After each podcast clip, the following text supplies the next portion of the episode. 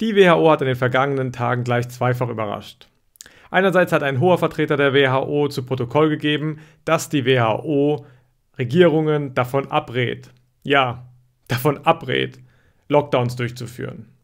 Und dann hat ein weiterer hoher Vertreter in einer öffentlichen oder offiziellen Sitzung der WHO einfach mal indirekt ausgedrückt, dass der Coronavirus nicht tödlicher ist als die normale Grippe. Doch fangen wir am Anfang an. David Nabarro, seines Zeichens Sondergesandter der WHO für, für Covid-19, hat Folgendes zu Protokoll gegeben. I want to say it again. Uh, we in the World Health Organization do not advocate lockdowns as a primary means of control of this virus. And so we really do appeal to all world leaders stop using lockdown as your primary control method, develop better systems for doing it. Das mutet ein wenig seltsam an. Da appelliert ein hoher Vertreter der WHO an die Regierenden der Welt, Lockdowns zu vermeiden. Und das, obwohl die WHO noch vor wenigen Monaten die Auffassung vertrat, dass Lockdowns nicht einmal ausreichend seien, um die Verbreitung von Covid-19 zu verhindern. Und als sei das nicht schon seltsam genug, hat nun auch ein weiterer hoher Vertreter der WHO, und zwar Dr. Michael Ryan, der Leiter der Notfallabteilung der WHO, auf einer Präsentation, auf einer offiziellen Präsentation der WHO Folgendes gesagt. Our current best estimates tell us that about 10% of the global population may have been infected by this virus. Nehmen wir die derzeit besten Schätzungen der WHO ernst und rechnen einmal nach, was das bedeutet. Sind tatsächlich 10% der Weltbevölkerung mit Corona infiziert, dann bedeutet das bei etwa 7,8 Milliarden Menschen auf der Erde, dass 780 Millionen Personen das Coronavirus haben.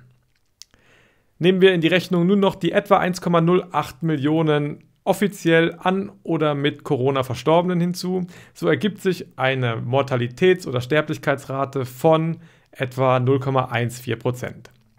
Diese liegt überraschenderweise 14 mal niedriger als die Schätzung der WHO vom März.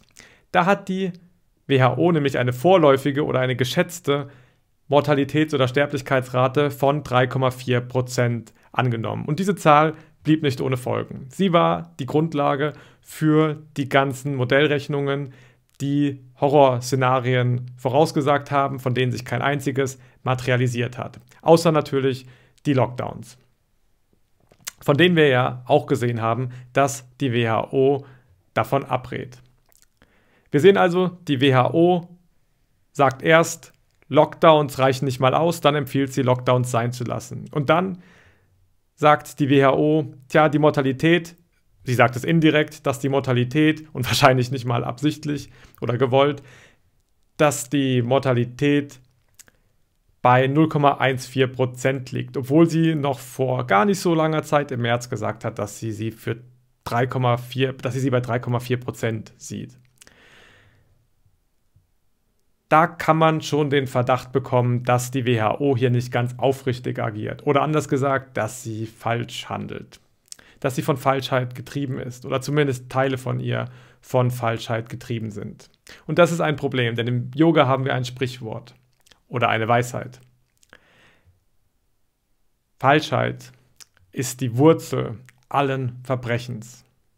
Handelt diese führende Organisation, die weltweiten Einfluss hat, falsch, dann seht sie die Saat für Verbrechen.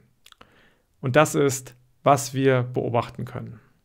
Aber wie kommen wir da raus? Wie können wir das ändern? Falschheit können wir überwinden, wenn wir uns darauf besinnen, was wir wirklich sind und was wir wirklich wollen. Wir wollen glücklich sein und wir wollen eins sein mit unserem wahrsten innersten Selbst. Wenn wir falsch sind, dann distanzieren wir uns von unserem Kern. Wir distanzieren uns aufgrund von Wünschen, von denen wir denken, dass sie uns glücklich machen.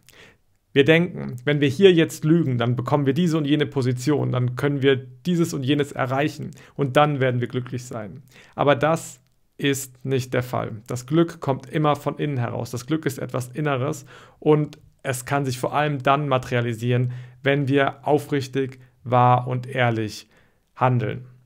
Denn das ist der Ausdruck, den wir im tiefsten Inneren haben wollen. Sobald wir lügen, ziehen wir uns zurück, ziehen wir unseren Geist zurück auf etwas ganz Kleines, auf etwas ganz Begrenztes und das fühlt sich unangenehm an.